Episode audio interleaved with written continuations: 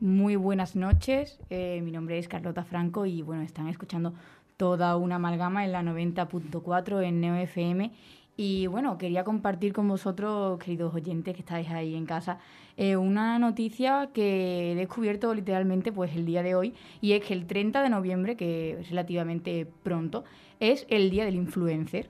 No sabía, bueno, hay días para absolutamente todo y también para el influencer. Y creo que me viene muy bien por, al hilo de los temas que vamos a tratar el día de hoy.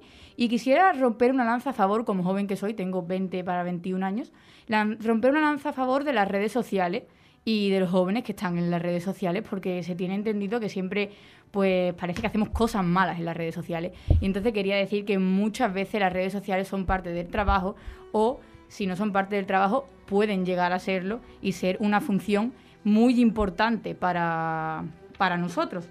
Entonces, pues eso, quería romper una lanza a favor y, y, decir que también podemos tener el móvil como un aliado más que como un enemigo, que se tiene esa idea.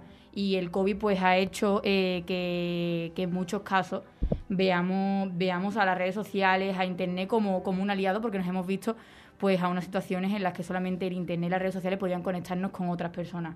Entonces también quería pedir perdón de antemano por todos los en plan, los ajanos que ha pasado, los random, los stories, los trending topics que pueda decir a partir de ahora, como joven que soy. Entonces pido perdón. Y entonces, pues, esas eran mis dos alegatos del día de hoy. Romper una lanza a favor de las redes sociales, que pueden ser también parte de tu trabajo, ya no solo la de los influencers, que muchas veces se les critica mucho sin saber muy realmente en qué, en qué, en qué dedican su tiempo. Y pedir perdón de antemano, porque es que sé que se me va a colar más de uno y, más de un en plan y más de un jaja, no que ha pasado. Así que eso pido perdón y empezamos ya.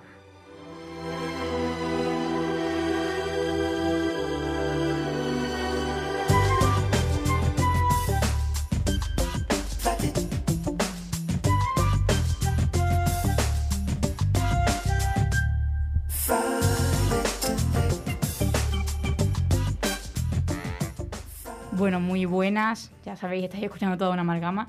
Ahí tenéis la, chapa de Carlota del día de hoy. Y ahora ya vamos a empezar con las presentaciones de los compañeros que me acompañan hoy, valga la redundancia. Y voy a empezar por mi derecha, que tengo a Carlos. Yo es la primera vez que coincido contigo en el estudio. ¿Qué tal? ¿Cómo estás? Muy bien, muy feliz, la verdad, Carlota, de haber vuelto al estudio. No por frío, que también, hace fresquito fuera, sino por volver un poquito a una pequeña normalidad relativa. Bueno, pues mm, te vamos a escuchar dentro de nada. Eres el primero que nos habla, así que estamos pendientes de, lo que vienes a contarnos. También a su lado está Juan, que bueno, Juan, a ti no hace tanto tiempo que te veo porque me gustaría decirlo en directo, porque creo que es el momento de decir que Juan y yo compartimos estudio en Radio Sevilla, que estamos haciendo las prácticas, que nos conocimos aquí y parece que seguimos el camino de la radio. Así que, ¿qué tal? ¿Qué tal estás? ¿Pero se le puede aquí hacer guiños a la competencia? O no es una competencia, solo decir que seguimos creciendo, ya está. No hay que decir que es la competencia, eso es una pequeña eh, Una licencia, sí, una licencia que nos tomamos. Bueno, pues nada, pues yo muy bien, encantado de estar aquí como un auténtico fatiga por segunda semana consecutiva. Que mm, no paras, te encanta el micro. Por supuesto. También está con nosotros Aaron, que también, bueno, contigo sí que estuve compartiendo micrófono virtual eh, durante el año pasado y que tenías ganas de volver aquí al calor de la radio física. Pues hola Carlota, la verdad es que sí, tenía muchas ganas de volver aquí a la presencialidad porque me quedé con muchas ganas el año pasado, fue breve pero intenso, creo que tuvimos aquí un programa quizás o dos, no recuerdo, y eso, con muchas ganas y esperemos que sigamos así. Bueno, pues mm, tú hoy nos traes dos mini secciones. Como ya sé que han comentado mis compañeros presentadores en los otros programas, hemos cambiado un poco el modelo. Como ya habéis podido ver, al principio hemos tenido un monólogo del presentador y bueno, vamos a tener tres temas y tres mini secciones que, bueno, ahora os contaré de la mano de quién van. Dos son de la mano de Aarón. Y bueno, uno de nuestros temas es de la mano de Manuela Amaya, que estaba deseando escuchar tu voz otra vez aquí en directo. Muchas gracias y, y saludo para todos. ¿Qué tal? Te ves ya que aquí con, muchísimas ganas. Veo que ya has sacado el arsenal de, apuntes. Sí, sí, totalmente. Tenía no mono, sino lo siguiente. Muy bien, así me gusta. Hay que venir con ganas. Y antes de empezar, pues como siempre, hay que recordar las redes sociales. Porque ya me habéis escuchado hacer un alegato a las redes sociales, así que ¿A quién le voy a preguntar, Juan? Te voy a preguntar que me digas el Instagram de toda una amalgama. El comodín, pues toda una amalgama, facilito y sencillo y rápido. Y Aaron, el Twitter de toda una amalgama. Me lo sé, me lo sé. Creo que era toda una amalgama. Exactamente. Y en Facebook, pues también somos toda una amalgama. Así que no tenéis excusa para no encontrarnos en redes sociales. Así que ya podéis ir a ver pues los distintos stories, ¿ves? Sabía que iba a decir la palabra stories, lo he dicho al principio, que vamos a subir el día de hoy en, Instagram y en diferentes, en diferentes redes. Así que, bueno, lo he dicho al principio, vamos a empezar con Carlos Malpica, eh, que, bueno, nos va a hablar del primer tema, que es la macrosección, que se titula El mundo que viene, que es sobre el futuro, y su tema concretamente se llama La energía del futuro. Todo tuyo, Carlos.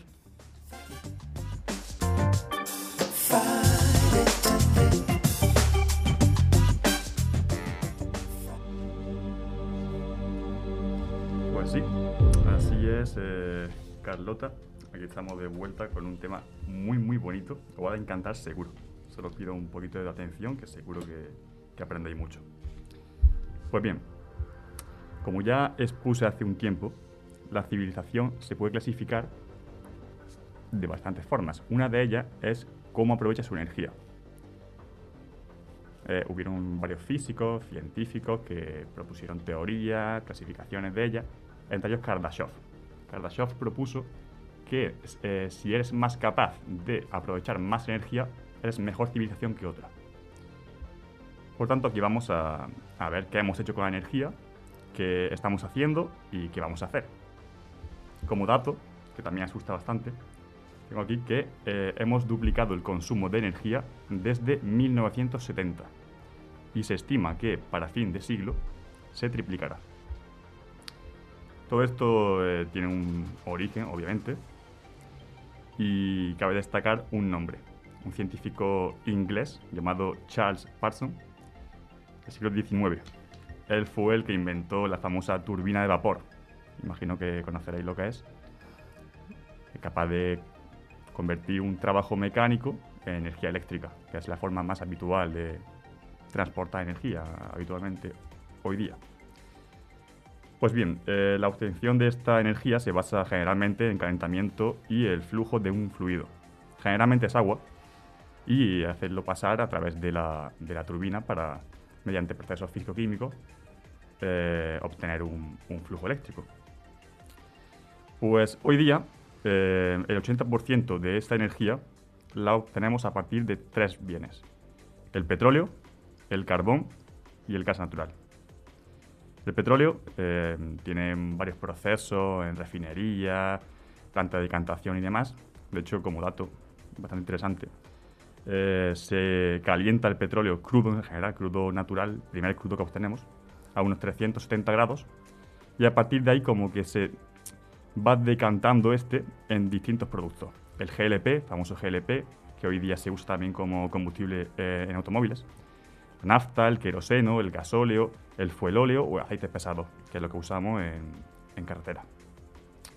Pues bien, eh, el problema del petróleo, ya imagino que todos sabemos, eh, es que es limitado, le quedan unos 42 años de existencia aproximadamente, es bastante caro de extraer, y eh, obviamente tener unas consecuencias ecológicas nefastas. Eh, por no hablar del plástico, su primer derivado, que tiene, no es biodegradable, tiene bastantes consecuencias negativas a nivel ecológico. Por no hablar también de los mares, animales que mueren y demás. Y hoy día está claro que hay unas tensiones geopolíticas entre países para obtenerlo, comprarlo y, y transformarlo, que han llevado a guerras, sin ir más lejos, entre Estados Unidos, Irak o Rusia y Georgia. Pues bien, el carbón, que es el segundo, el segundo susodicho, le queda también un poquito, le quedan unos 150 años de, de existencia. El problema del carbón eh, más grave es que es muy contaminante, es incluso más contaminante que el petróleo, contamina mucho eh, mares, agua, océanos, tiene residuos tóxicos, crea corrientes de metano, es consecuencia también de la lluvia ácida de ello, y eh, ahora mismo es el más usado para conseguir electricidad en el planeta. El gas natural le quedan unos 65 años. El beneficio del gas natural es que es muy limpio tiene unos residuos bastante fáciles de, disipar, pero el problema del gas natural es que tiene un transporte bastante malo. Al ser un gas no es fácil de, almacenar, transportar y, demás. Pues bien, eh, entonces aquí estamos ya eh, hablando de medio plazo, plazo, largo plazo, para ver qué alternativa hemos conseguido en esta civilización. Eh, sin ir más lejos, el, biocombustible es uno de ellos. Muchos sabréis que hay calderas de biomasa, eh, pele, que gente de, olivos como yo. Sabéis que se pueden hacer calderas a partir de esto para no desaprovechar el hueso de, de aceituna o sobrante de frutos. Pero el problema de esto es que aún no está explotado del todo y amenaza, bastante con el mercado de alimentos y el impacto medioambiental. Hay bastantes em, proposiciones en medio plazo que han sido sugeridas y a día de hoy ya están siendo implantadas. La más conocida es la energía limpia y renovable, como son la hidroeléctrica, solar y eólica. Vamos a nombrarla aquí brevemente, a ver eh, qué podemos sacarle. Eh, la solar se puede diferenciar en, dos ramas, tanto la térmica como la fotovoltaica. La térmica es bastante, mm, digamos, difusa en el sentido de que, es muy dispersa, es cara, es poco eficiente. Y eh, la fotovoltaica, que es la que más se utiliza y más de moda está, el problema es que, mm, por un lado, dependemos de una, digamos, una corriente continua de, de fotones que si no la tenemos dejamos de obtenerla y tanto esta como la eólica son energías volátiles. Es decir, que en el momento en el que no tenemos sol o no tenemos viento, esta energía se disipa. Por tanto, el tema de transporte es muy problemático porque no, porque no podemos eh, conservarlo en este aspecto. La hidroeléctrica, que es la más utilizada de esta limpia, es ahora mismo un 15% de la energía actual usada en el mundo.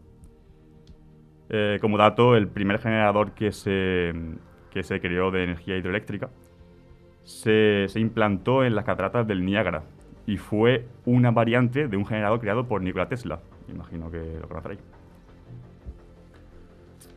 Por otro lado, tenemos la energía nuclear de fisión, que es la energía nuclear convencional, la que todos pensamos, lo que todos imaginamos de eh, centrales nucleares, eh, la de Homer Simpson, la eh, FACI, la de Francia, la que libera residuos tóxicos, cementerios nucleares, barriles de plomo, todo este tema.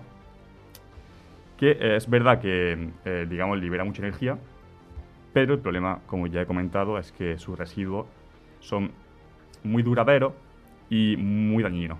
La reactividad de energía nuclear o es bien tratada o puede liberar daño gravísimo. Claro, yo, yo que soy bastante desconocedor de la materia. Eh, en la energía nuclear también está, por otra parte, la fisión nuclear, ¿no? Que esa es como mucho más potente, ¿no? Es la energía que tienen las estrellas. A día de hoy hay dos tipos de energía nuclear, la de fisión y la de fusión.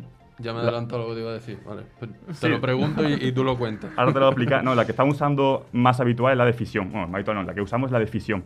Lo que hacemos es coger un átomo y partir su núcleo y, ese, y, esa eh, fisión, que es eh, digamos una fractura, libera mucha energía. La de fusión libera más todavía. Sabéis lo de las interacciones básicas en este mundo, que son la, fuerza nuclear débil, la nuclear fuerte, gravedad, electromagnetismo, ¿no? Pues la más fuerte es la nuclear fuerte, que es la otra, que es la de fusión. Que esa es la que ocurre en el Sol, ¿no? La fusión nuclear de átomos de hidrógeno, vale. Tal cual. Pues bien, eh, ya hemos comentado la desventaja de, de, la, fuerza nuclear de fisión, que pues, se usa, por ejemplo, elementos de, reactivo pesado, de que son, por ejemplo, el urano, no tengo que apuntar. Como dato, tanto en Francia como en Japón, la energía que se utiliza, su 80% es, eh, digamos, obtenida de, de este tipo de, combustible. Pues bien, ahora vamos a lo que me interesa, que es el largo plazo, que es la energía que queremos o que pensamos que tendremos en un futuro, a partir de 50, 100 años, un siglo, dos siglos, como bien se me ha adelantado mi compañero, es la de fusión nuclear. La fusión nuclear, si la otra partíamos átomos, lo que hacemos con esta es juntar átomos. Bueno, juntamos núcleo en este caso. Eh, el elemento más común para realizar esto es el más sencillo, el más pequeño, el más ligero, es el hidrógeno. Lo que se quiere hacer con este tipo de, combustible o de fuente de energía es imitar un sol. En el sol lo que se hacen es, eh, se juntan, eh, te feo dicho, pero se juntan átomos de hidrógeno, que son, el núcleo tiene un protón y orbita un electrón, se juntan entre sí para dar helio. Cuando pasa eso, como cuando están juntos tienen menos energía que cuando están separados, la diferencia de energía se libera. Y esa energía es muy grande. Eso es lo que queremos tener. Desde hoy, eh, el, el problema básico energético se podría solucionar con esto. Sería energía gratuita si conseguimos simular un sol en algún lado. Claro, pero eso está todavía en fase de desarrollo, ¿no? No sé. Ahora voy, ahora voy, ahora voy. eh, Te adelantas, Ah, te adelantas. Me- Vale, yo, yo planteo preguntas. Es un yo visionario, te, es un yo te- visionario. yo te doy pie, ¿eh, Carlos? Sí, sí, no, está muy bien, Boquiño. Me está demostrando eh, curiosidad. Eh, ahora te comento porque sí, sí, está en desarrollo todavía. Pues bien, eh, el problema de todo esto es que, eh, como sabéis, el Sol está muy caliente. El Sol tiene muchos millones, cientos de millones de grados. Y hacer eso en un entorno controlado en la Tierra, complicado. Yo la verdad que el microondas a mí me da miedo meter la mano. Pues bien, eh, lo, lo bueno, lo, lo- lo ventajoso de este tipo de energía es que no hay residuo, que tú cuando juntas dos elementos de hidrógeno, que es lo más cómodo de manejar, y consigues helio, tu residuo es helio, que es un gas inerte y no contamina. Con mucho puede incluso mm, inflar globos si quieres o hacer la gracia de la voz. Eh, libera una gran- grandísima cantidad de energía, es la que más libera de este mundo conocido físicamente. Y lo bueno también es que el hidrógeno eh, es el elemento más abundante en la Tierra. Tenemos por todos lados. Tenemos en el agua, tenemos en la atmósfera, tenemos incluso nosotros tenemos hidrógeno. Podemos encontrarlo por todos lados. Y es, no es nocivo. Pues bien, eh, una forma de imaginar qué es esto, que es la fusión nuclear, eh, se ha conseguido. Hemos conseguido hacer fusión nuclear en la Tierra, bajo un entorno más o menos controlado, que fue la denominada y conocida bomba H, bomba de hidrógeno. La bomba de hidrógeno fue una bomba en la cual en su interior había otra bomba de fisión nuclear para conseguir una gran eh, energía, gran temperatura y gran presión que hizo que entre sí se fusionasen elemento, eh, elemento eh, hidrógeno entre sí. Eh, bueno, la consecuencia todo el mundo ya la conoce, fue desastroso y se nos fue de las manos bastante. Pero bueno, por otro lado hay ventaja científica y a día de hoy, te respondo ahora, hay un proyecto que ya está en marcha desde el 2019 en el sur de Francia, en Cadarache, cerca de, cerca de Marsella, que ha sido el quinto proyecto científico más, con más inversión de la historia, que han sido unos 24.000 millones de euros, que se llama ITER.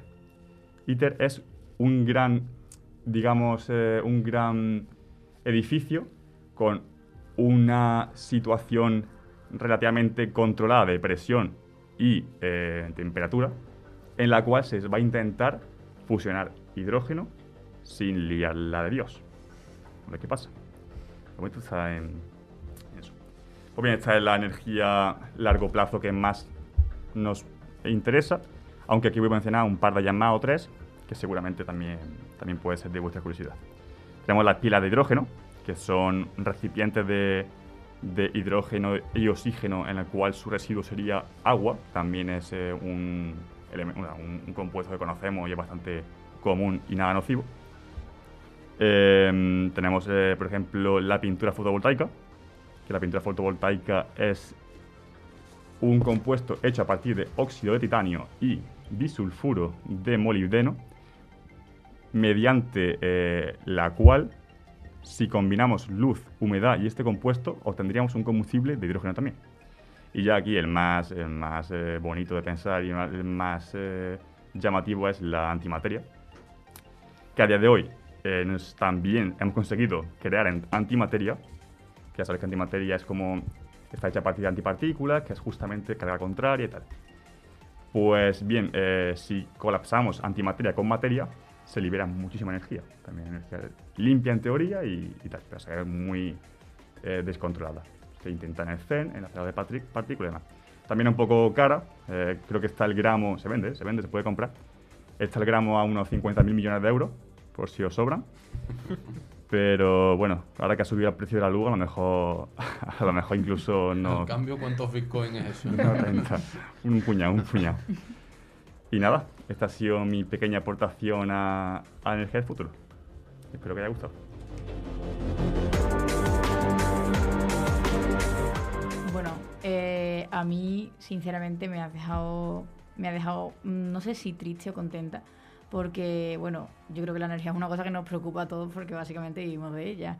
Pero ahora sí, con esos últimos datos, yo no sé si e- el futuro nos va a salir todavía más caro eh, o el futuro que viene es mejor, es peor respecto a la energía. A ver, eh, todo lo que Es sea. diferente, ¿no? todo lo que sea progresar debe ser mejor, ¿no? De eso ya cada uno como lo monte. Si dejamos ahora mismo todo esto en manos de la eléctrica, seguro que va peor. La cosa es, tal vez apostar ya por, por fusión nuclear a lo mejor es interesante. Entonces, vamos, tenemos que seguir los estudios por el progreso, ¿no? Como en todo campo científico hay que invertir, hay que dedicarle mucho tiempo, paciencia y nada, y rezar que salga bien. A mí me ha sorprendido el tema de la antimateria.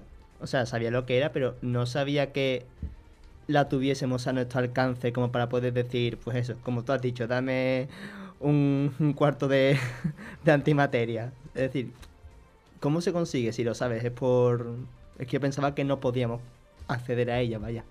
Eh, la verdad que el proceso me pilla. Eh, lo único sé lo que es, o sea, la antimateria es justamente lo que entiendes por materia, pero con carga inversa. Es decir, un antihidrógeno sería, en vez de en el, en el centro un núcleo de un protón y alrededor orbitando un electrón, sería justamente al revés. Sería carga negativa en el centro y alrededor eh, Carga un, un protón orbitando. Entonces, eh, por definición, ya se ha demostrado que si colapsa un mol o un gramo o lo que sea de, de antimateria con un gramo de materia, velocidad relativista y demás, velocidad de la luz cercana y eso, se libera una cantidad de energía increíble. Que, que va relacionada justamente con la ecuación de Einstein de E igual a mc cuadrado. Ah, ostras. Esto no lo di yo en química, ¿eh? Esto a mí no me, esto a mí no me lo explicaron, tío. Pues para eso está toda una amalgama. Hombre, por Todavía no favor. había entendido el funcionamiento de este programa, que es aprender cosas de las que no teníamos ni puñetera idea antes de entrar por esta puerta. Bueno, pues muchísimas gracias, Carlos, por tu tema. Ha sido un placer escucharte. Y me vais a perdonar un pequeño apunte antes de ir con la mini sección, que es que no he presentado al técnico. Es que es muy fuerte que nos está haciendo posible este programa y yo no lo he presentado. Así que tenemos a los mandos hoy a Julio. Buenas. ¿Qué tal? ¿Tenías ganas? Hombre, claro, por supuesto. Estoy tan acostumbrado a decir buenas Jesús que ya me iba a salir por Buenas. Jesús. Bueno, yo creo que, que tengo como un aspecto diferente a Jesús. Bueno, yo, yo me doy por presentado, ¿no? Bueno, pues ahí tenéis a Jesús. Un aplauso desde vuestras casas para él. Y ahora sí, vamos con la primera eh, mini sección de- del programa de hoy, que se titula Culturilla Express. Y va de la mano, como he dicho al principio, de Aaron Garrido. Así que, bueno, mm, para quien no se haya enterado todavía de muy bien cómo funciona esta sección, que esta mini sección, que sepa que es que nos tiene que contar en casi tres minutos eh, un- una curiosidad y que sepas que vamos a tener todo el mundo el cronómetro puesto, Aaron, porque no puedes, no puedes pasarte los tres minutos, si no vas a tener un castigo. Vale. O sea, no, Ah, vale, bien, bien. no cenas hoy si no si lo incumples. yo lo de castigo no lo firmé, pero vale, venga. Era, era una sorpresa del directo. Ah. Entonces, bueno, pues cuando quiera le damos a, al play al cronómetro a ver si eres capaz de cumplir de cumplirlo. Vale, pues 3, 2, 1. Pues pasamos de el futuro, del ingenio del futuro, al ingenio del pasado. Nos transportamos a la época de los piratas, en la cual no había electricidad en muchos casos y cuando llegaba la noche, pues la cosa se complicaba muchísimo. Todos tenemos la imagen de los piratas con un parche, forma parte de, ese, de esa imagen colectiva que tenemos de ellos. Y claro, yo pensaba que era pues un poco lo típico, de tendría alguna herida, se le habría caído lo que sea. Pero no, hace poco aprendí que usaban el parche para desarrollar una especie de visión nocturna rudimentaria. Me explico. Sabemos que la pupila, esa zona más, ese círculo oscurito que está dentro del ojo, es lo que se dilata y encoge en función de la luz que le llega. Si tenemos muy poca luz, estamos en una zona con sombra o con poca luz, esa pupila se va a hacer muy grande para los poquitos rayos de luz que lleguen poder captarlos. Así es como nosotros entramos en una habitación oscura, nos habituamos a la luz, nos habituamos, perdón, a la oscuridad y acabamos viendo bien. Pues bien, los piratas aprovechaban esto poniéndose un parche. ¿Por qué? Al tapar su ojo con un parche, ese ojo quedaba totalmente a oscuras. Por tanto, esa pupila, digamos que estaba al 100% de su capacidad intentando captar el más mínimo rayo de luz posible que, que hubiese. Y claro, aquí nos ponemos en situación. Tenemos a la pirata Carlota que va a atacar un barco. La lucha es en la cubierta, hay sol, perfecto, no pasa nada, sin ningún problema. Pero ahora bajamos a la bodega, bajamos a los, camarotes, donde está en penumbra. La gente que ya estaba en, en los camarotes está acostumbrada a esa oscuridad, pero Carlota que llega de fuera, no. Entonces, claro, es un suicidio meterte en un barco con gente con espada que te quiere matar y tú entras a ciegas. Ahí Carlota utiliza el truco de quitarse el parche y ese ojo que ha estado en oscuridad está muy bien adaptado a coger cualquier rayito de luz. Por tanto, por ese ojo sí que va a ver bastante bien en la bodega, en el camarote o lo que sea, y le va a permitir pues luchar, digamos, en condiciones. Es así como los piratas pues desarrollaban esta pequeña forma de tener una visión nocturna, aunque fuese durante un, corto periodo de tiempo. Es verdad que al ver solamente por un ojo, perdían un poco de profundidad, de visión de profundidad, pero bueno, entre no ver nada o ver por lo menos algo con un ojo y con poca visión de profundidad, pues hombre, ya era una ventaja. Y es por eso por lo que los piratas llevaban parche. Pues, o sea, yo te, te aplaudir hasta de verdad. Porque eh, has conseguido, bueno, cumplir el reto. Eh, te ha sobrado hasta, hasta tiempo un poquito. Así que, bueno. Ir a lo seguro, verdad. ir a lo seguro. Me puede haber Mejor que playado, pero sobra que falte, ¿no? Mejor que sobra que falte. Me parece estupendo, la verdad. Eh, la verdad es que me parece súper curioso. Y no sé, que una cosa que que no se explica en las películas, o sea, no, no explicaban en Piratas del Caribe porque algunos llevaban un ojo tapado y otros no. No, no, yo, digamos, yo siempre pensaba que era por lo típico, un, un espadazo, una bala o, o- o como en el chiste que le cago una gaviota en el ojo, pero, pero no, sí, nunca te lo habías planteado, la verdad. No, Vamos a tener que ir, eh, seguir esa táctica y seguir llevando un parche en el ojo, aunque no sé si realmente eso es muy sano para el ojo que llevas tapado y el que llevas para afuera, pero Eh, Aaron, y te iba a preguntar, entiendo que tú sabes más del tema que yo porque es tu campo. Eh, y al taparte mucho tiempo un ojo, ¿no puede atrofiarse? ¿No puede hacer que deje de funcionar? Mm, diría que no, además que de hecho, vamos, esto entraría más dentro del campo de la oftalmología, pero justamente antes de entrar estaba viendo un vídeo, porque estaba un poco repasando esta información, de que a los niños pequeños no se les pone un parche en el ojo cuando tienen el ojo, en mi caso es el ojo derecho, que yo lo tengo vago, o sea, yo ahora mismo me estoy tapando el ojo izquierdo y no veo nada. Pues a los niños pequeños se les suele poner un parche para precisamente hacer que el ojo vago se estimule y hasta donde yo sé, el ojo tapado no, no sufre, vaya. También imagino que será cuestión del tiempo que lo tenga. Si son unas pocas horas, menos de un día, no creo que, que pase nada. a lo mejor se te, crea, se te crea un super ojo en el que llevas, en plan sin tapar, el que llevas al aire, como con superpoderes, imaginároslo. Te quitas el parche y tienes el ojo entero negro, la pupila y a tope. Te, te- te quedas uno atrofiado, pero el otro como con superpoderes, como ojo de Spiderman. Maravilloso. Eh, Tras esta pequeña reflexión sobre Reflexión de martes por la noche, sí, sí, lo- normal. Pero estoy llorando de la risa. Verá, tenemos que seguir con el siguiente tema. Voy a poner un poquito seria. Eh, que es sobre. sobre. Que habrá imaginado, En fin. Carlota, tío. Nunca pensé que me iba a dar en directo un ataque de risa, sinceramente. Bueno, no pasa nada. Naturalidad. Ante todo. Eh, que como ya he dicho, tengo solo 20 años y todavía en la edad del pavo, no pasa nada. Cosas que pasan, pasan qué cosas. Eh, bueno, ahora vamos con la siguiente sección, que se llama La oveja negra, que como ya he dicho entre risas, es sobre sociedad. Y entonces, no sé si Manuel está en condiciones de... Paso palabra.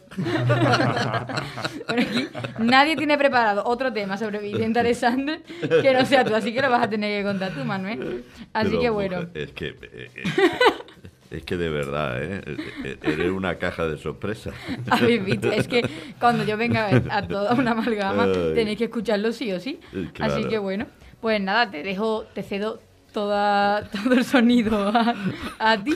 Así que cuando Voy a ver cómo entro en situación ahora. hay que todo el mundo ponerse serio de- en su casa. Ay, no, por Dios, no vayamos ahora. Bueno, serio, serio Bueno, Exacto. Más o menos. Bueno, abrimos los oídos. Sí. Entonces,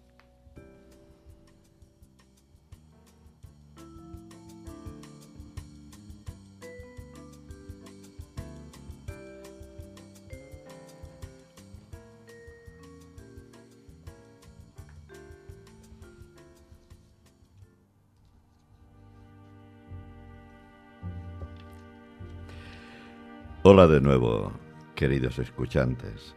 El personaje de hoy nació en Sevilla un 26 de abril de 1898. Fue bautizado con el nombre de Vicente, Pío, Marcelino, Cirilo y con los apellidos Alexandre Merlo. Fue el cuarto español al que le concedieron el Nobel de Literatura en 1977. Comentar que fueron cinco, pero también hay un sexto, con doble nacionalidad, mm, llamado Mario Vargas Llosa, que se lo concedieron en 2010. Y él pues dice a veces que bueno, que es el sexto premio Nobel español, cuando Perú también pues dice que también pues es suyo, ¿no? Total, ahí queda la cosa. Alisandre fue poeta de la llamada generación del 27. Elegido académico, ingresó en la RAE el 22 de enero de 1950, con tan solo 52 años, y ocupó el sillón de la letra O mayúscula. Decir también que ganó eh, el Premio Nacional de Literatura en 1933 y premios a la crítica dos veces en el 63 y 69. Los críticos dividen su obra en cuatro etapas, a saber, poesía pura, poesía surrealista, poesía antropocéntrica, comentar que es una teoría filosófica que se concibe al ser humano y sus intereses como el centro de todo. Y por último, poesía de la vejez.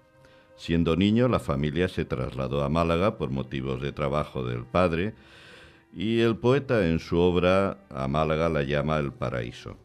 Teniendo 11 años, de nuevo la familia cambia y se traslada a Madrid, donde cursa estudios de bachillerato y después en, estudió Derecho y Comercio, el cual luego le sirvió para enseñar como profesor en la Escuela de Comercio de Madrid entre 1920 y 22. En 1917 conoció a Damaso Alonso, en el pueblo donde veraneaban los dos, y tenían la misma edad, 19 años. Allí fue cuando empezó el poeta, gracias a los consejos de Damaso, empezó a interesarse por la poesía y eh, también empezó a frecuentar los ambientes donde los jóvenes de su generación sentían las mismas inquietudes. Se hizo amigo de los poetas que finalmente se llamó la generación del 27, entre otros García Lorca y Luis, Cernuda, que era paisano de él por haber nacido en Sevilla, claro. Cuatro años más joven y también en 1925 fue ese año el que cambió el curso de la vida de Alexandre, pues padeció una tuberculosis que le afectó a un riñón y fue tan grave que le estirparon este órgano. Mientras se recuperaba, empezó a escribir versos y a publicarlos en una de las revistas más prestigiosas de la época llamada Occidente. Se entregó de lleno al cultivo de la poesía y a partir de ahí fue increciendo y ya las editoriales se lo rifaban. Dio títulos, entre otros, como Espadas para los labios, 1932, Pasión de la Tierra, 1929, Sombra del Paraíso, 1944 y así muchas más, hasta una obra póstuma titulado Gran Noche, que se editó en 1991. En lo personal e íntimo siempre ocultó su bisexualidad. Su primera relación fue con una mujer que conoció en la residencia de estudiantes, que era de nacionalidad estadounidense llamada Margarita Alpers y era casada. La relación se truncó cuando ella volvió a su país. Es la destinataria de algunos de los poemas del libro titulado Álbum. En 1965 recibió una carta comunicándole su fallecimiento por la que dijo ser hija suya, según la había comentado su madre Margarita. Él nunca la reconoció.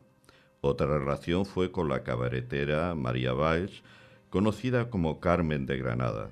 Esta relación le inspiró los poemas como Amante, Cabeza en el Recuerdo, Cabellera Negra, entre otros. Tuvo que cortar la relación, pues esta señora le transmitió una menoglagia, enfermedad de tipo sensual, que agravó su enfermedad de riñón. En 1930 inicia otra relación, esta vez con el abogado socialista Andrés Acero, pero otra vez se truncó cuando Andrés tuvo que exiliarse a México por la guerra civil. En 1932 le estirpan el otro riñón.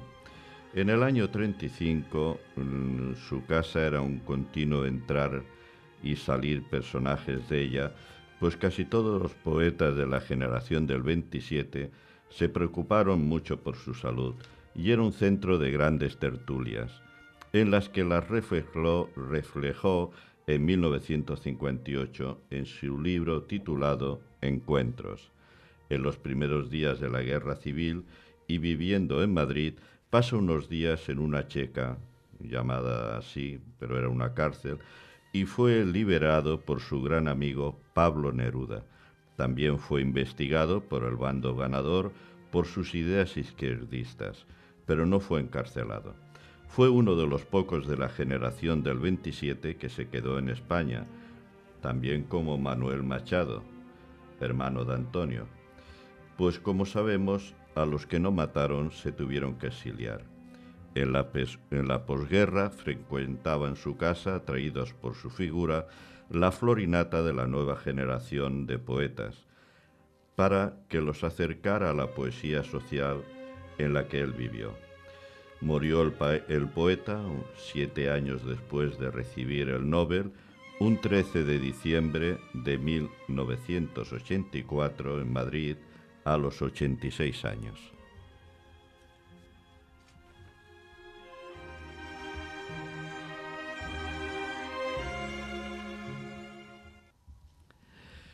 A continuación os voy a leer un poema que escribió Alberti. Alberti era otro también de la generación del 27, pero bueno, fue Vicente Alexander. Entonces este poema se lo dedicó a, María Valls, la cabaretera, y, dice así. La titulada mm, es Caballera Negra y dice así.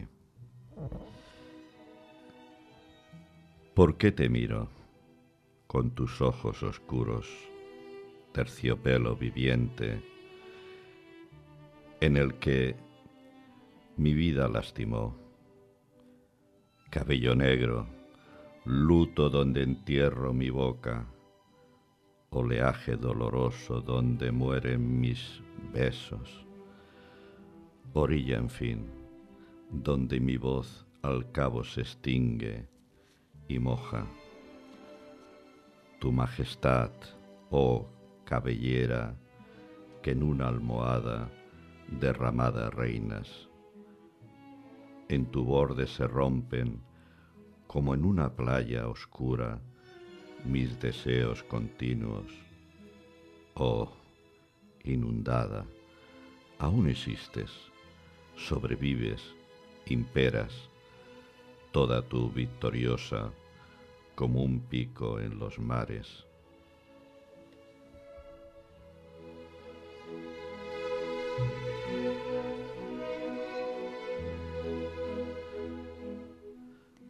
Bueno, casi que no sé qué decir.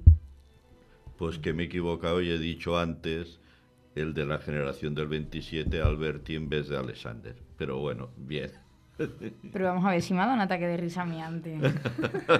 No pasa nada, naturalidad. no Ah, pasa claro, nada. para eso. Pero vamos, que mm, te puedes permitir cualquier fallo co- con, esa voz y luego recitando un poema. O sea, te podrías haber equivocado siete veces que la gente no se habría enterado. Ah, bueno. ¿Os ha gustado en general? o- Sí, la verdad es que sí. Es que a mí sí. cada vez que, que hables ya me basta. Porque es que tienes una voz que, que da igual, me podrías contar Carlota. cuentos de Caperucita Roja y me encantaría. Para el próximo programa. ¿Qué, qué tema solía, o bueno, le gustaba a Vicente Alessandre tratar en sus poemas o en, en sus obras? Pues ya te lo he comentado, han sido, han sido cuatro etapas, ¿no? Que ha ido pasando él hasta que llegó a la etapa de la vejez. Vicente Alexander, como muchos poetas, mm, y no por ser poetas, se debe decir que tienen más sensibilidad que otras personas, ¿no? Tienen una sensibilidad a flor de piel que la puede tener hasta, bueno, cualquier persona sea del oficio que tenga o sea la persona que sea, ¿no? Pero a él le perdía mucho el enamoramiento, como le pasaban a muchos, y ahora por citar algunos, pues que todos conocemos y tenemos en mente, ¿no? Eh, la sensibilidad era lo que le mataba a él y, y por eso donde salían esos versos. O sea, llega un momento que él, pues con esta mujer, con, pues bueno, con la cabaretera, eh, pues claro, ¿qué ocurre? Se extendió después con la estadounidense y después con los hombres que también tuvo relación, ¿no? Entonces, claro, él abarcaba esa visualidad y la plasmaba en los escritos, ¿no? Y después llegó una época también en la cual pues se entró en la parte social, ¿no? Y suerte que no profundizó mucho, porque claro, ya si no, pues imaginaros lo que hubiera sido, ¿eh? Entonces, claro, la, la poesía y, y todos los poetas pues tienen sus etapas y, y bueno, pues este hombre pues escribió mucho lo que era el amor, ¿no? Y, más que el amor, como me ocurre a mí, ¿no? Que a mí me gusta escribir y demás, yo me motivo mucho más con el desamor. O sea, el desamor mm, motiva a la persona en cuanto a qué, pues en cuanto a que pues el sufrir parece que te haga que te despierte los sentimientos porque has tenido, se ha truncado una idea, un amor, un- una pareja y, y llega un momento en la cual pues todo ello pues influye y lo plasmas en un papel, ¿no? Pero de alguna forma es cuando te da un punto de inflexión en tu vida que es lo que Sí. a lo mejor te empuja a escribir, ¿no? Claro, o sea, yo pues en las relaciones que he tenido pues les he escrito y, y bueno, hasta la presente ninguna me ha dicho que no les ha gustado. Bueno, estaría encima. Hombre, ya. Con Eso esa es de mal gusto, Con encima- esa voz seguro. Encima que te escriben, que te digan que te gusta, eso sería de mal gusto. Yo, Manuel, quería preguntarte Dime. si de estas cuatro etapas me ha llamado la intención, me ha llamado la atención la, la parte de poesía pura. Sí. ¿Por qué pura? O sea, entiendo que la de la vejez tiene una cierta temática, la antropológica tiene otra cierta temática, la social tiene su temática también, pero la pura, ¿por qué es pura? ¿Por qué sí? Porque la pura puede llegar a abarcar algo muy general. O sea, si hablamos de la poesía surrealista es algo que está por ahí flotando y tal. Si llamamos la antropocéntrica, pues es lo que te he dicho, que se dedica a la- al individuo y demás. Y si hablamos de la vejez, pues está bien claro, ¿no? Sí. Pero la poesía pura es que es limpia, que no es como la palabra en sí lo dice, ¿no? ¿Pero en Es cuanto a su métrica o, o al con- o a las temáticas que, que no, esa es la temática. Es- es por la temática todo. Exacto, por la temática. Vaya. O sea, llega un momento en que yo me puedo, como pues, por cualquier tema, ¿no? Porque antes Carlos hablaba de lo suyo y demás y te centras en un tema. Pero claro, es lo que yo he dicho antes del amor o desamor. Hay, hay poetas que pues, se encuentran muy a gusto con el amor y hay otros que nos encontramos, no es que yo me considere, pero escribo al desamor, ¿no? Y entonces, pues eso de clavarse puñales y toda esa cosa, pues parece que esté uno más, tú sabes, disfrutando. Bueno, eh, me parece... Espero no haberme enrollado, ¿no, No, no. Carlota? Si no te habría hecho así. Ah, que desde casa no lo ven, pero es el signo como de la tijera con las manos. Pero no lo he hecho, ¿eh? Así que estamos bien, estamos bien. Muchas estamos, gracias. Mira, voy a decir otra, otra palabra así muy moderna. Estamos on time. Estamos en tiempo todavía. Ah, estamos bien, ya. estamos bien. Mencionaba, mencionabas a Carlos, hablando de que él había hablado de su tema y tal. Y es que mm, no te has ido muy lejos, porque ahora tienes que presentarnos otro nuevo reto eh, que hemos titulado El reto de la curiosidad. Entonces, igual que Aarón, tienes que cumplirlo y en tres minutos más o menos contárnoslo. Eh, y si no, tenés otro castigo. Aarón se ha salvado, pero a lo mejor tú tienes un castigo si no lo cumples. Así que tienes tres minutos y, bueno, voy a presentarte nada para que eso te lo quito, te lo descuento, ¿vale? Vale. Nos va a hablar del nuevo kilo.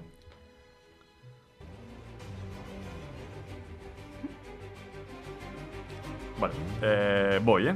El nuevo kilo. Es curiosidad meramente jocosa, anecdótica, y a ver si, si hace un poquito de gracia. Vale, eh, como siempre, siempre hay alguien que dice, pues, eh, el primero, y, y como el primero, pues tiene potestad de crear algo, ¿no? Igual que cuando alguien dijo, esto es mío, pues se creó la propiedad privada y todo el mundo dijeron, vale. Pues alguien, por lo visto, llegó y creó el sistema internacional que parece ser que todavía hay gente que le molesta. En Estados Unidos sabéis que, que no le gusta compartir unidades y después ciertas cosas que nos liamos. Pues bien, eh, el oficial, hubo un congreso en París en 1889, congreso en el que se crearon ciertas magnitudes universales y allí se, se estableció el sistema internacional. Eh, hubieron magnitudes como todos conocemos, eh, grados centígrados, tal, ¿no? Pues hoy vengo a hablar del kilo, porque el kilo, el tipo que, le dio por crear el kilo, eh, puso una cosa muy bonita que es un cilindro, un cilindro de platino e iridio. Ahí, está ahí, sigue todavía allí en, París, está bajo tres urnas en un sótano en un pabellón de París. Y claro, eh, en su momento está muy bien porque es muy bonito, es muy resplandeciente, pero no contaba con que ese kilo iba a ser patrón de, todo. O sea, iba a ser la magnitud universal, el patrón, lo que todo el mundo iba a comparar. Y ha variado, efectivamente ha variado y respecto a 1889 con 2019, que ha sido la siguiente medición, ha variado 50 microgramos, que parece que no, pero, pero es bastante. Pues bien, pues en 2019 se ha vuelto a juntar eh, científicos y tal para variar, eh, para volver a, a corregir este tipo de magnitudes, porque hay algunas que han variado con el largo del tiempo, porque no estaban establecidas con, digamos, eh, constantes en el tiempo. Y han corregido el kilo, han corregido el, el grado, han corregido cierta cosa. El kilo, en este caso, lo que han hecho ha sido mm, compararlo con magnitudes que sabemos que son universales, como por ejemplo la constante de Planck. Imagino que no la conocéis, pero es un número que es- está en todos lados. De hecho, la frecuencia se la puede relacionar con la energía solo con esta constante. Y, sí, y a día de hoy pues ya tenemos un nuevo kilo. El kilo ya es eh, universal, no va a cambiar. Y, nada, eh, ahora podemos decir que, que han cambiado el kilo, que o hemos adelgazado o hemos engordado, pero nosotros no, no han engordado, ¿eh, ¿Eh, Manuel? No han, no han engordado. Yo no sigo.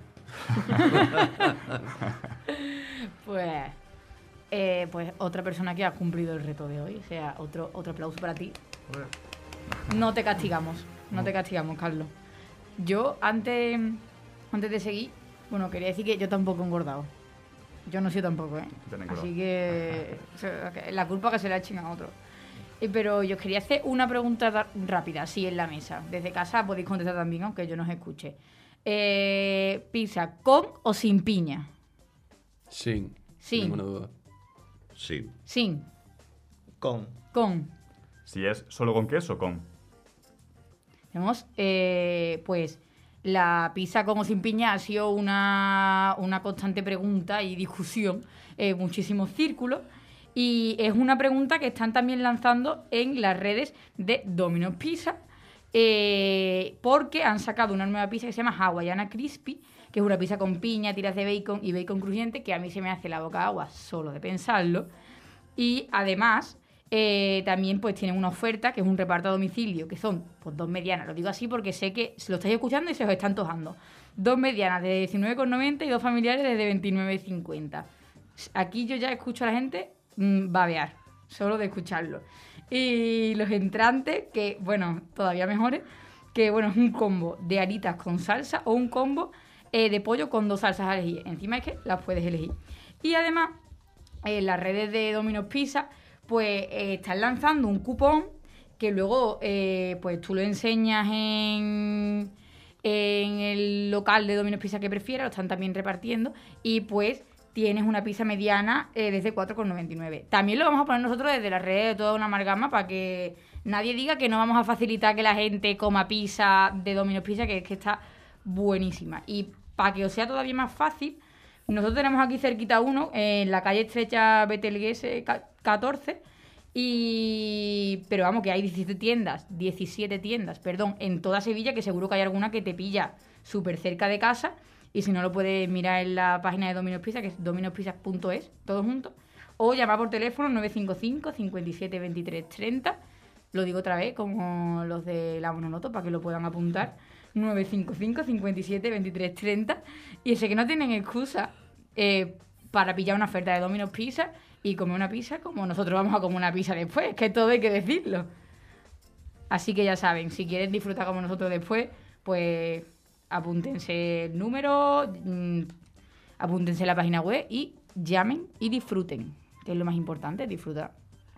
Entonces, eh, también nosotros vamos a disfrutar, que bien hilado, ¿eh?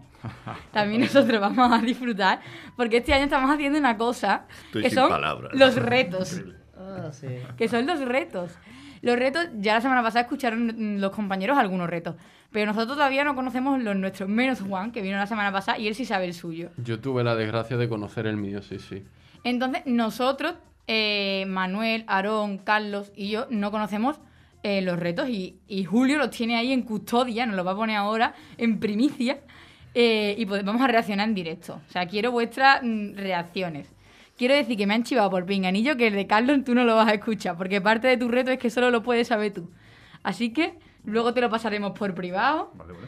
Así que, esa, de momento, Malísimo, pinta, que- pin- pinta fatal. que le, va- le vas a preguntar si le da tortilla de patatas con cebolla o sin cebolla? O si le tira el cardito al yogur. Ah, sí. Yo, yo quiero aprovechar también para hacer un anuncio porque eh, no sé si recordáis el reto que me pusieron a mí. A mí me emplazaron a hablar durante cinco minutos solo con la vocal A. Lo cual es Son bastante, malvados, ¿eh? Pues Es eso bastante La gente es muy malvada. Es bastante Pero complicado. palabras que lleven la vocala. Palabras que solo lleven la vocal A. Que solo ah, lleven. que solo. Exacto, que solo lleven la vocal A. Eso es Es inviable. que hay O mucha es- maldad. Eso es Y Natch. quiero, y quiero anunciar... Nash, Nash, ¿qué quiere Nacho, decir? efectos vocales. efe- Efectivamente, esa, esa fue la referencia que yo metí cuando me enteré también. Ve, Es eso una canción de un rapero. Eso de también cosas modernas. De chavales del. Hay una canción de un rapero que hace una parte con, dejando- con cada vocal. Vamos, vamos. Es como un rapero. Bueno, Eh, pero, Eh, efectivamente, efectivamente. pero el, el anuncio que quería hacer aquí a mi compañera María Bazaga, que me puso este, este amable y sencillo reto, es que para el día que ya he visto que vamos a coincidir, que creo que va a ser en diciembre, eh, ya tengo una cosita preparada. Oh, Para, para ir oh ahí- yeah, oh yeah. Para ir ahí abriendo boca de mi, de mi reto. Muy bien, muy bien. Madre mía. Entonces, bueno, Julio, cuando quieras. A ver, el reto es muy sencillo, pero eh, creo que puede ser interesante. A todo esto no sé tampoco si ya se le ha ocurrido a alguien, pero eh, que el tema a tratar eh, esté redactado como si fuera una novela literaria, intentando usar metáforas, intenta, o sea, hablando, informando ¿no? con, con todos los puntos importantes del tema X que sea en ese momento, pero intentando que sea eh, con una estética literaria en concreto, como, no sé, siguiendo las eh, normas de, de escritura de Edgar Allan Poe, por ejemplo, o algo así. Si hace falta que concrete más, avisadme, pero es lo que se me ha ocurrido. Qué maravilla. Me han chivado por pinganillo también que tienes que hacer como una presentación, el nudo y el desenlace. El próximo tema que hagas tiene que ser como un cuento. Antes te hablaba de Caperucita Roja, ¿te Sí. acuerdas? Por, por, por el estilo. Como un cuento, una, como una obra literaria. Así que ya puedes pensar, ¿eh? Pero eh, dice un tema de actualidad, entonces, Sí, tienes que ostras, coger- si ese día se ha estrellado un accidente, ¿qué poesía hay un accidente, un avión, ¿qué poesía puedo hacer de, de un Ah, accidente? Una obra Pues- trágica. Pues vas a tener que darle Claro. vuelta. Tú no decías En que, el te, drama que te inspirabas en el desamor. Manuel. En el desamor, ahora en el drama. Qué- qué alegría de ¿Y noche, qué por día, sí, qué día me Pues, toca? pues no lo sé, tendríamos que comprobarlo, pero vamos, el próximo día tienes que cumplirlo, si no otro castigo. Bueno, a mí me toca el día 30 de, de este mes. Pues, pues entonces te queda poco tiempo. Bueno, pero hay margen, ¿no? Los, los retos. Tienes suerte, Manuel, es lo tuyo. ¿eh? Esto, esto es lo tuyo, Manuel. Pero no, es que encima fíjate cómo se ríe. Lo está disfrutando, lo está disfrutando. no lo estoy disfrutando porque ahora va a venir uno para mí después, o sea que... Sí. Ah, ya lo sabes tú. No, no lo sé. No, lo sé. no lo sé, voy a reaccionar en directo. gracia. Venga, Bueno. Julio, pon el siguiente. Yo soy Alejandro y mi reto de esta temporada va para la queridísima Carlota y el reto es que en un programa de esta temporada, en el que quiera, nos va a tener que contar a todos un chiste, pero no un chiste, sino uno antes de cada sección del programa, para que sea un poquito más ameno. Postdata, intenta que sean buenos, ya que estamos, que nos riamos. Venga, un saludo. Alejandro, pides un montón, porque ya no solo me cuento un chiste delante de cada sección, sino que cuento un chiste bueno. Sí, hay muy pocos chistes buenos en realidad.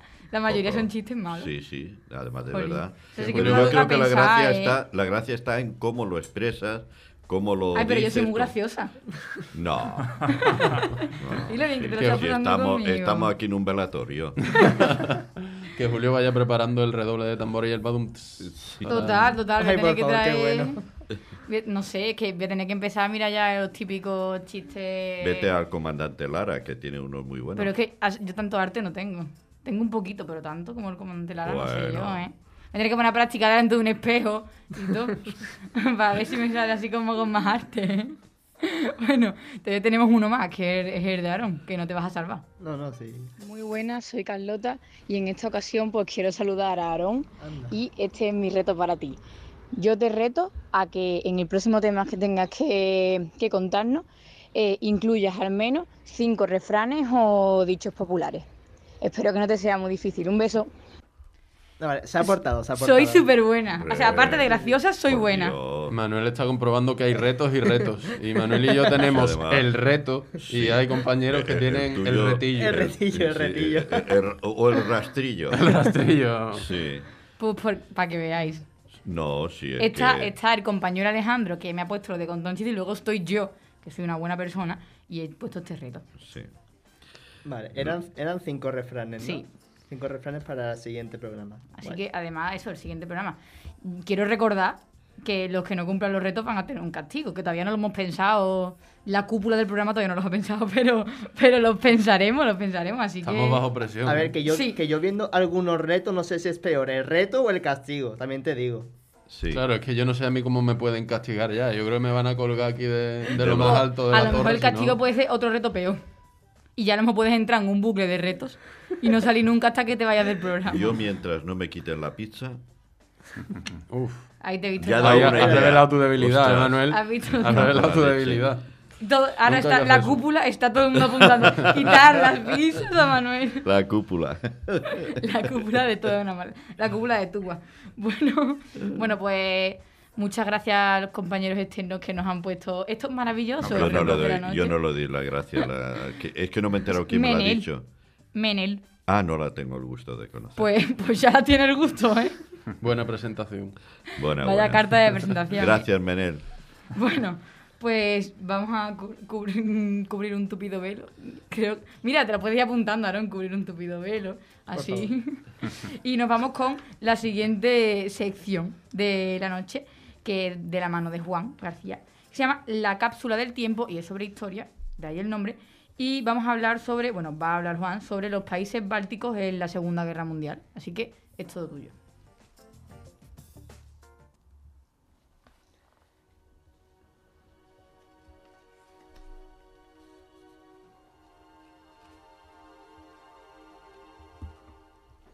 Bueno, y voy a contar un episodio bastante desconocido de la Segunda Guerra Mundial que suele pasar desapercibido porque cuando abordamos los grandes relatos sobre este conflicto bélico, ¿no?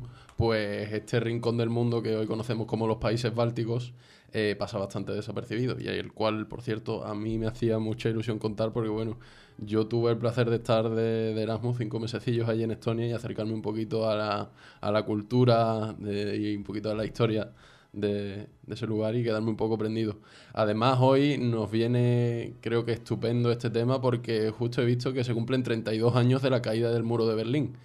Entonces, como voy a hablar de nazis y soviéticos y del infierno particular que sufrieron en estos países, nos viene muy al pelo.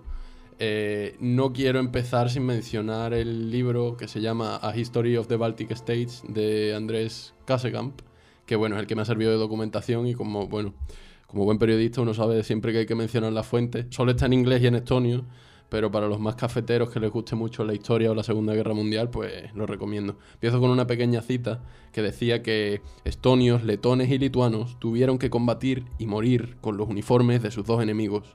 Las mayores pérdidas humanas las sufrió la población civil, sesgados por cuestiones ideológicas. Los soviéticos, por un lado, eliminaron a los enemigos de clase, y los nazis exterminaron a los judíos y otros enemigos de raza. Antes de nada, un poquito de contexto, ¿vale? Eh, los países bálticos siempre habían estado dominados históricamente por grandes imperios. Los suecos, los rusos, los alemanes. Alemanes, por cierto, que se conformaron durante siete siglos como la, élite dominante hasta, hasta el estallido de la Primera Guerra Mundial.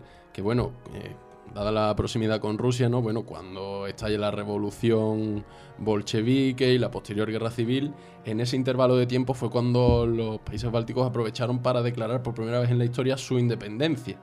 Y eh, apenas les duró unos 20 años hasta el estallido de la Segunda Guerra Mundial. Y además lo curioso es que eh, se conformaron en forma de repúblicas democráticas, pero cayeron, terminaron cayendo en manos dictatoriales y se conformaron en gobiernos autoritarios de los propios padres fundadores de, estas repúblicas, ¿no? Pero bueno, el caso que, no, que nos ocupa hoy es cómo, cómo primero llegaron los soviéticos en la Segunda Guerra Mundial, luego fueron invadidos por los nazis y luego llegaron de nuevo los soviéticos y esta vez para quedarse. ¿Cómo comenzó la invasión? Pues bueno, gracias al pacto Molotov-Ribbentrop que eh, no sé si los compañeros lo conocen, pero bueno, es aquel famoso acuerdo entre Hitler y Stalin por el cual acordaron básicamente repartirse en media Europa del Este, Polonia, Lituania, Estonia, Letonia, Rumanía. Stalin ya antes había estado negociando al mismo tiempo, por un lado, con Francia y Gran Bretaña, a la vez que con el gobierno de Hitler. Pero finalmente el acuerdo más favorable lo alcanzaron con, con el régimen nazi, ¿no? Porque según los planes de Hitler de invadir Polonia, no le interesaba enemistarse en otro frente con, la Unión Soviética y digamos que fue más permisivo, más tolerante con los planes del propio Stalin de que la Unión Soviética invadiera precisamente los países bálticos.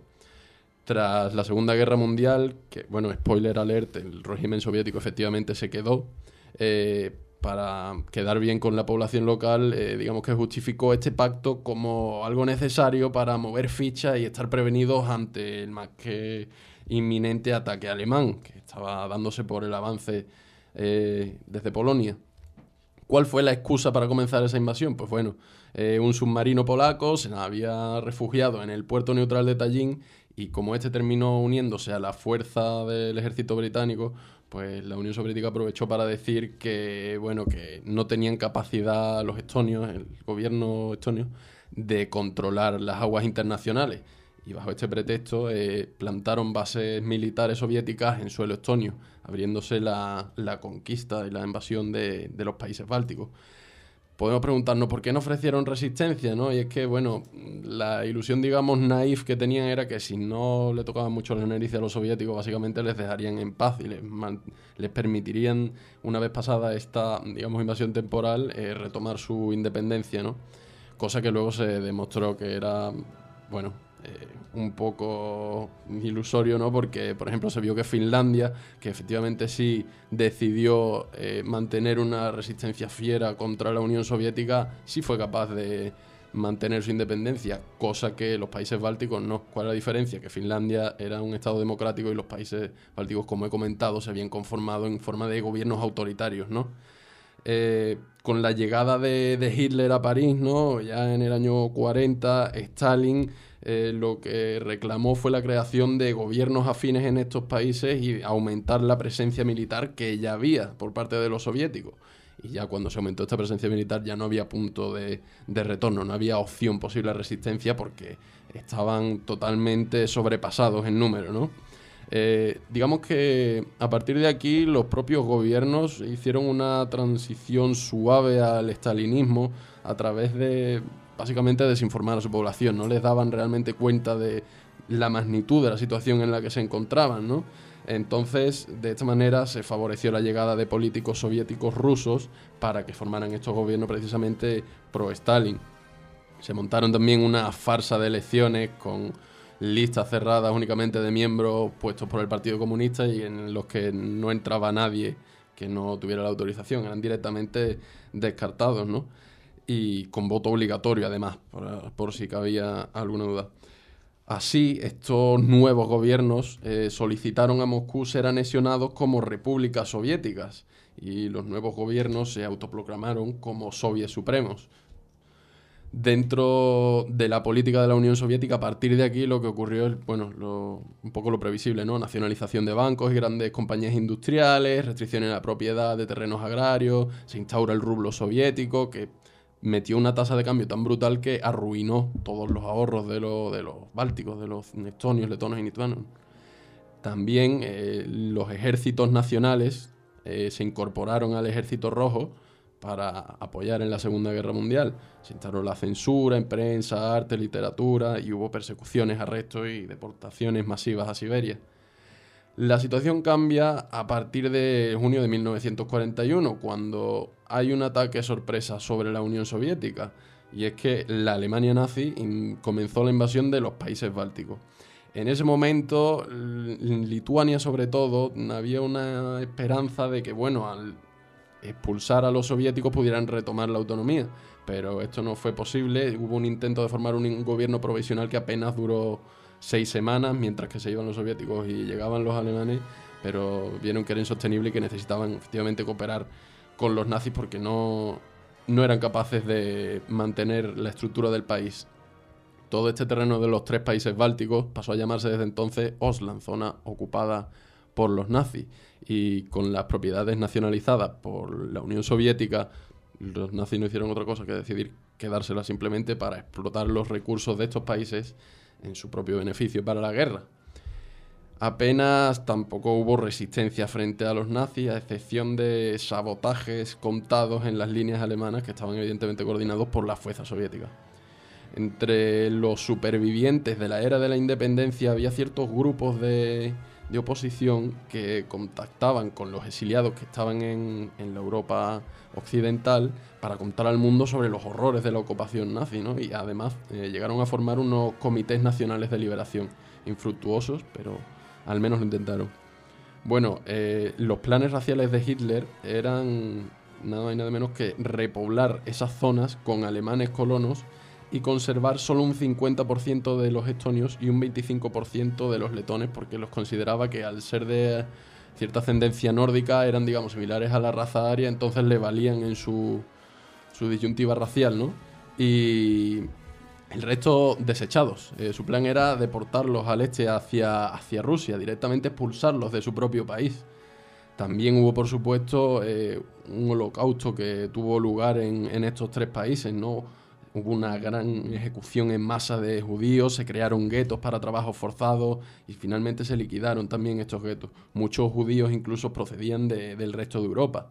También crearon al estilo de, de las SS los propios comités locales policiales para perseguirlos. Y bueno, en este punto, motivados por el ansia de venganza contra la Unión Soviética y con las ganas de liberar a sus seres queridos deportados, eh, muchos de estos ciudadanos bálticos se alistaron voluntariamente para unirse al ejército nazi. Fueron asignados a unidades de la Waffen-SS, no al ejército regular porque, porque eran extranjeros. Los lituanos, eso sí, fueron los únicos que no, no se alistaron. Pero esta situación también finalmente cambiaría porque cuando a comienzos de 1944 el ejército rojo comenzó a aproximarse a las fronteras de los países bálticos, Mm, vieron, digamos, vieron las orejas al lobo y esta vez sí los lituanos se terminaron uniendo a las filas de, de los nazis para combatir a los soviéticos. Hubo un último intento de recuperar la soberanía de independencia de estos países en septiembre, cuando se marcharon los alemanes, antes de que llegaran de nuevo los rusos, pues cuando contraatacaron, pero tampoco fue posible. Hay que decir que así, en una treta similar, fue como consiguieron la independencia en los años 20, por primera vez. Haciendo balance en total, eh, 140.000 letones, 75.000 estonios y 65.000 lituanos se exiliaron durante la guerra principalmente a, las zonas de, la Alemania occidental. Y Letonia, en concreto, perdió casi un tercio de su población. Estonia algo menos, pero unas cifras similares. Y bueno, la devastación de la guerra fue evidentemente brutal en, en todas las ciudades. Aun con la llegada de nuevo de los soviéticos y la vuelta a las políticas estalinistas, al realismo socialista, eh, hubo grupos de guerrilla que se organizaron, eh, una resistencia en los bosques, ¿no? que continuó hasta 1953, cuando ya muchos decidieron, asumieron que esto no era una ocupación temporal, sino que los soviéticos habían venido para quedarse y decidieron, con la muerte de Stalin en el 53, acogerse a la amnistía que, que en ese año tuvo lugar. ¿no? Y hasta ahí, hasta ahí la historia, de nuevo bajo el terror soviético y así hasta la, caída del telón de acero. Yo y que está Manuel, me, me he acordado de él, eh, cuando estuve allí me comentaron un, un, poeta estonio que se llamaba Heiti Talvik, que decía que no deberíamos considerar que somos la misma persona de día que durante la noche, porque tenemos sentimientos completamente distintos. Es una tradición bastante libre de lo que a mí me contaron en estonio, porque bueno, no voy a hacer ni el intento, pero el mensaje venía a ser un poco ese, el contraste entre la persona que somos de día y la persona que somos de noche. Y a mí en su momento me, pareció muy bello. Y, no sé, y quería preguntarte a ti qué, opinas, qué, te genera esa, afirmación. Eh, voy a utilizar la pregunta del la llamada de, el comodín de la llamada.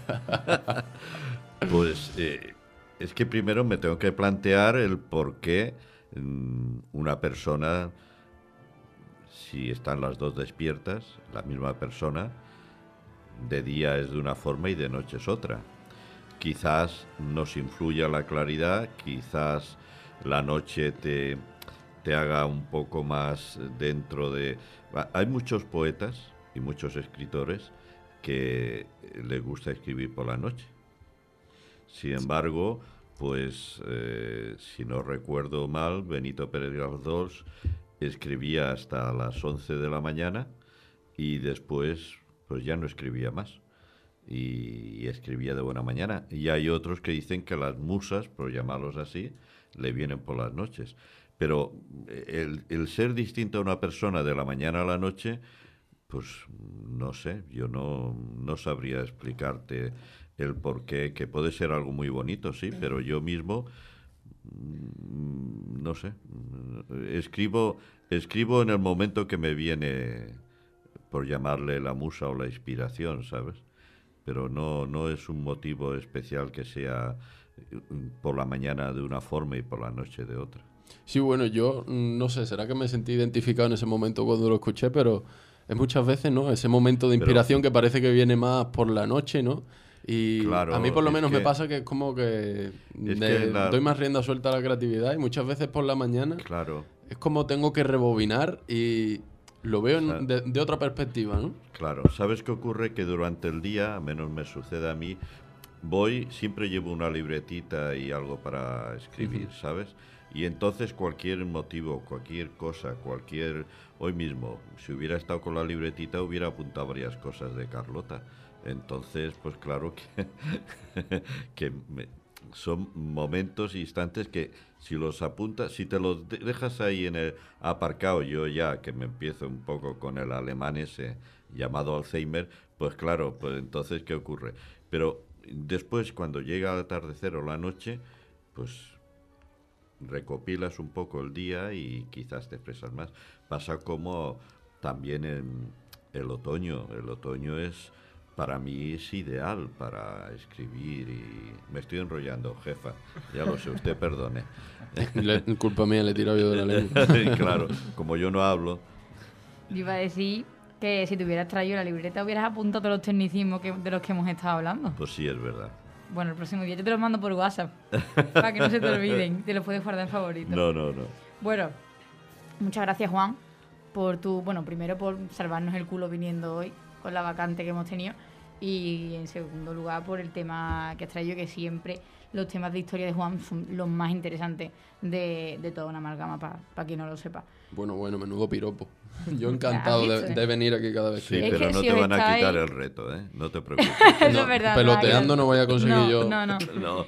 Vale. Sí, sí, no sé si os estáis dando cuenta de que yo estoy como peloteando a mis compis para que luego si alguien le pregunta digan que la mejor presentadora de toda una amalgama es Carlota Franco. Los Perdona. otros tres... Perdona, sin duda alguna. eh, ¿eh? Así me gusta. Sin y duda alguna, que ¿eh? sepáis que no los he sobornado. No, no, no. Eh, es eh, real. No les estoy poniendo una pistola en la en es la que a mí no sé qué hora es, pero se me ha pasado el tiempo Pues- volado, ¿eh? Volado. Ahora vamos a hablar de con una, mm, una- un pequeño apunte porque Aarón te voy a tener que pedir que, que nos lo haga lo más veloz que pueda. Vale. Pero es una sección que en el que Aarón nos va a presentar a un personaje y quiero que desde casa, mientras él vaya diciendo las pistas, vayan pensando quién creen que puede ser. Es un personaje famoso que muchísimos conocéis, seguro. Y esta mini sección se llama eh, El protagonista burlón. Así que cuando quieras, Aarón, todo tuyo. Muy bien, pues para que me vayáis siguiendo en casa, y aquí también en la mesa vamos a hacerlo, mis compañeros no saben qué personaje es. Así que yo voy a ir haciendo preguntas por rondas y cuando creáis que sabéis qué personaje es, lo escribís aquí en un papelito y hacéis vuestra apuesta. Este es mi personaje. Y después levantaremos y veremos quién ha acertado. ¿De acuerdo? De acuerdo. Bien. Sí. Pues, primera pista. Esta persona es el número 3 de la revista Forbes, o sea, es la tercera persona más, más rica, con más de 121, 121 billones de dólares. Hasta ahí la primera pista. Yo Si, dicho- me- si yo escribo ahora y me equivoco, luego puedo rectificar. No, se siente. Es una apuesta. A una. No se Es que, puede. es que me la puedo jugar ahora y que me salga bien. Claro, no se puede, no se puede rectificar. Bueno, no, pues yo, pues yo me la juego, yo me la juego. ¿No podemos ir diciendo por ronda? No puedo- Yo tengo ya uno. Yo tengo te- uno que, que lo odio. ¿Tú tienes ya uno? ¿Lo puedo decir? Mm, si quieres, o esperamos a que. Vamos a esperar a que lo digamos todos. Yo, yo ya he escrito en ver. mi papel, ¿eh? Vale, pues quedan Carlota y Manuel. Yo voy antes que Carlos, ¿eh? lo he dicho antes. Sí, sí. Vale, vale. vale. Vale. Después, segunda pista. Es estadounidense, programador y está muy relacionado con el tema de móviles, ordenadores, redes sociales. Me encaja, me encanta porque me encaja con lo que he escrito. Esto es como el. Yo lo el apunto es ya y me arriesgo. Esto es como el yo es quién que es no quién, sé ¿no? escribirlo, yo porque sé quién sé quién es, pero ¿Pero no sabes escribirlo? no. Bueno, escríbelo como te suene. Porque si no, ¿cómo vamos a saber que no nos estás engañando? Y luego vas a decir, ay, ese es el que yo pensaba, y luego no era. Qué mala, mala, mala. No, es que yo no me fío ya de nadie, ¿eh? ¿Y con 20 años no te fías de nadie? Para que vean. Joder, Pa' que vea. pues Pa' que entonces vea. cuando llegues, Para bueno, que, no para que digo digan la que los jóvenes no, es que la, no estamos al la loro, generación vamos. Z hemos crecido muy rápido. Es que cómo se llama este tipo, tú. ¿Cómo te suena? O, o si. Puedes esperar, todavía le quedan algunas pistas. o Bueno, si- hubo o si uno que murió. poner- Hubo uno que murió de cáncer. Que llevaba gafitas y tal, y que fue el que sacó el tema del digital, ¿no? Sí. Y, Claro, ahí. y ya no sé. El de Apple, Bueno, ¿no? venga, ¿Eh? Aaron, Vale, sigue, El sigue. de Apple. Sí. Apple, exacto. Vale. Bueno, va a seguir, va a seguir. a. Seguimos. Otra pista es que esta persona tiene una empresa o varias empresas y los servicios de esas empresas dejaron de funcionar a principios de octubre. Dejaron de funcionar definitivamente. No, eh, fue una caída temporal. Temporalmente, Ajá. pues yo, yo tengo. Ah, Vamos a ver que yo he escrito antes. Sí, que lo sepáis. es que ha habido, hubo uno que dijo que como él no pagaba impuestos en Estados Unidos, entonces iba a vender el 10% de sus acciones a- para, pagar, para pagar algo, ¿no? Porque era una venta. Y entonces este señor pues tuvo una caída bastante grande en la bolsa por, por decir que iba a vender acciones. Pero no sé el nombre ahora tú. Vale, sé. pues ya... ¿Voy la- encaminado o no? Igual sí, pero esa, esa información que tú me has dado, la verdad es que no lo sé. No sé decirte si es verdad o no. Ya. Pero ya voy a dar la pista definitiva, que esto está hoy en día en todas las noticias. Está trabajando actualmente en un proyecto que se llama Meta. Os he, os he ganado, o sea, os, os he... Bueno, iba a decir una expresión súper fea que no la voy a decir. Pero Pues dila. es que no... Bueno, ya, ya, que Ya hora- es ya hora, que... ya es Ya no es hora. horario Ya se infantil, puede ya. decir, iba a decir, os, os he meado encima. O sea, ¿Sí? he acertado, seguro, vamos. ¿Por qué? A ver, ¿qué nombre es? Vale, levantamos, levantamos, venga. Yo he puesto... Yo no. Que, lo- que los learon, que los learon. No, yo no he escrito nada. No Bueno, sé. yo es que no sé si está bien escrito. No vas a entender mi letra, pero el primer... Se entiende, se intuye, he ganado. La verdad es que no se entiende. Se entiende que pone el primer nombre pone Mark. Y es Mark Zuckerberg, seguro. Mark Zuckerberg. Vale. Yo quiero explicar el mío, porque tenía una teoría y me cuadra hasta el cuarto. Ha dicho que era Forbes eh, de lo alto, ¿verdad? O sea, Sí. famoso, rico, tal. Segundo, relacionado con móviles, ordenadores. Y redes sociales. Ha, ha sido Claro. un poquito para despistar. Si Ahí digo redes tenía, sociales. tenía clarísimo que era mi odiado Elon Musk. Lo tenía clarísimo. Y en el tercero, cuando ha dicho que se cayó, no sé qué, ya, eh, se cayó algo de su empresa, digo, el cohete. El cohete que se cayó, que reventó. Y al cuarto, digo, Meta, este hombre de droga también es. pues, pero, pero no, no hay Elon Musk. Yo he caído a la vez que Carlos también. Además, nos hemos, nos se nos ha calentado la boca los dos al principio. Nos la hemos jugado demasiado pronto. Y yo he hecho el mismo razonamiento y había dicho Bill Gates. Claro. Sí, he intentado, voy a reconocer que he intentado jugar un poco al despiste, porque si hubiese dicho, si hubiese dicho redes sociales, redes sociales, Facebook, eh, Mark, Mark Zuckerberg, y lo que me hizo más gracia fue el tema este de cuando se cayó Instagram, Facebook, WhatsApp, que estaba todo el mundo por Twitter, pero ¿qué ha pasado? ¿Qué ha pasado? Pues te voy a pedir que lo dejes ahí. Vale, Porque me viene perfecto de introducción. Porque ahora vamos a pasar de este toda una amalgama distendido y tan divertido además que hemos tenido hoy a el, bueno, al debate más intenso, al ojo de la amalgama.